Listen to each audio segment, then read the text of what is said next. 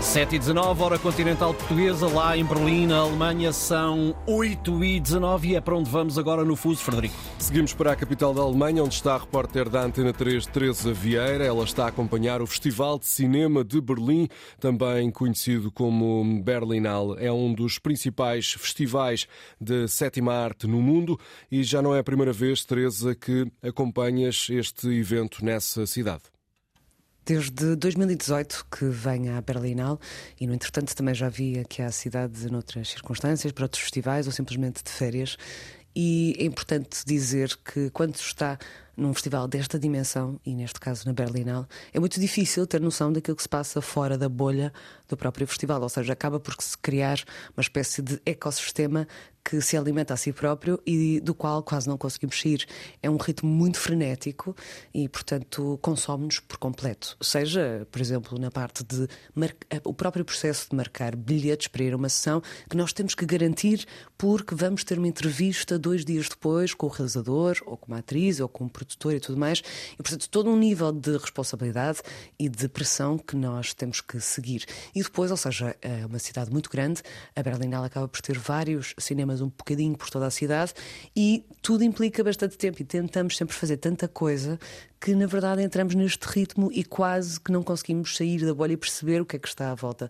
E portanto, eh, eh, falar sobre uma experiência de estar num festival e nomeadamente agora de estar na Berlinale a única coisa que eu tenho noção é daquilo que se está a passar na Berlinale e devo dizer, muitos de nós temos muitos amigos de circuitos de festivais. Há aqui muitos portugueses também, muitos colegas críticos e jornalistas e realizadores também. E, portanto, é isso. Acho que acaba por ser esta a experiência que eu tenho a partilhar para já.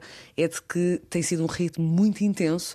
Uh, temos tido muitas sessões, temos feito muitas entrevistas uh, para a Antena 3. Também existe a parte de convívio, de festas, de coquetéis e tudo mais, que é hum. é muito importante também para as pessoas se conhecerem e se darem a conhecer. É uma dessas formas. Claro, junta-se o útil ao agradável. E em relação a nomes sonantes que marcam presença neste Festival de Cinema de Berlim, um dos destaques é o realizador norte-americano Martin Scorsese. Para além da Alemanha, há também muito do cinema dos Estados Unidos. Vamos focar-nos agora, Teresa, nas obras que marcam presença na programação deste ano do Berlinale. E portanto vamos então falar de filmes. Ah, uma coisa que temos andado a comentar entre todos os críticos e jornalistas que estamos aqui é a clara tendência para cinema mais americano, cinema alemão, aqui presentes na programação do festival este ano, ah, que por exemplo traz Martin Scorsese, traz Abel Ferrara, traz uh, Kristen Stewart. Portanto temos muitas figuras muito marcantes da cena americana, por exemplo, e mais comercial, que acabam por estar aqui. Mas atenção com filmes que não são propriamente comerciais ou seja, não deixa de ter uma marca muito registada de cinema independente que acaba por chegar aqui. Mas a verdade é que também uma das coisas que me apercebi é que ultimamente, não sei porquê, tem havido uma certa tendência para muitos filmes em que os protagonistas são animais. Uh, já posso pensar, por exemplo, no, há um filme da competição que é com um hipopótamo, uh, chama-se Pepe. Há um filme uh, espanhol noutra secção que é basicamente da Human Hibernation, em que os animais são aqueles que, de certa forma, dominam o mundo e os humanos são aqueles que fazem a sua hibernação. E, portanto, há aqui algumas tendências a acontecer e também, obviamente, ou seja, há um grande foco em questões queer. Tivemos, por exemplo, todo, houve um dia em que eu fiz uh, um percurso muito extraordinário, que é começar o dia com o Cuco, uh, com uma das atrizes do Eufória, que não é propriamente um filme queer, mas que tem, eventualmente, algumas referências queer pelo tipo de ligação entre as personagens.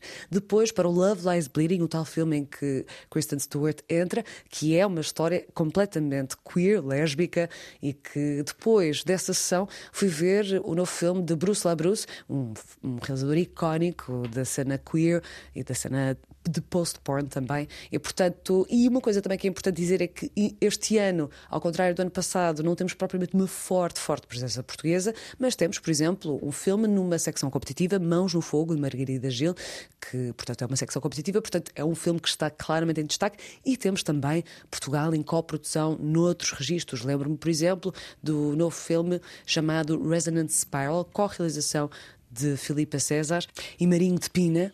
E estes são só dois, este é só um exemplo de uma coprodução há muitos filmes ainda para ver, há um, todo um festival ainda a acontecer, já estamos aqui há imenso tempo, mas ainda vamos aproveitar agora o resto destes dias. Obrigado, Teresa Vieira, por este cheirinho do Festival de Cinema de Berlim. Há mais para ouvir na Antena 3 sobre este assunto. Para já, fechamos a edição de hoje do Fuso Horário, deixamos a capital da Alemanha, que está uma hora adiantada, Ricardo, em relação à hora continental portuguesa. Estão 7 graus, a máxima é 11, o dia está nublado.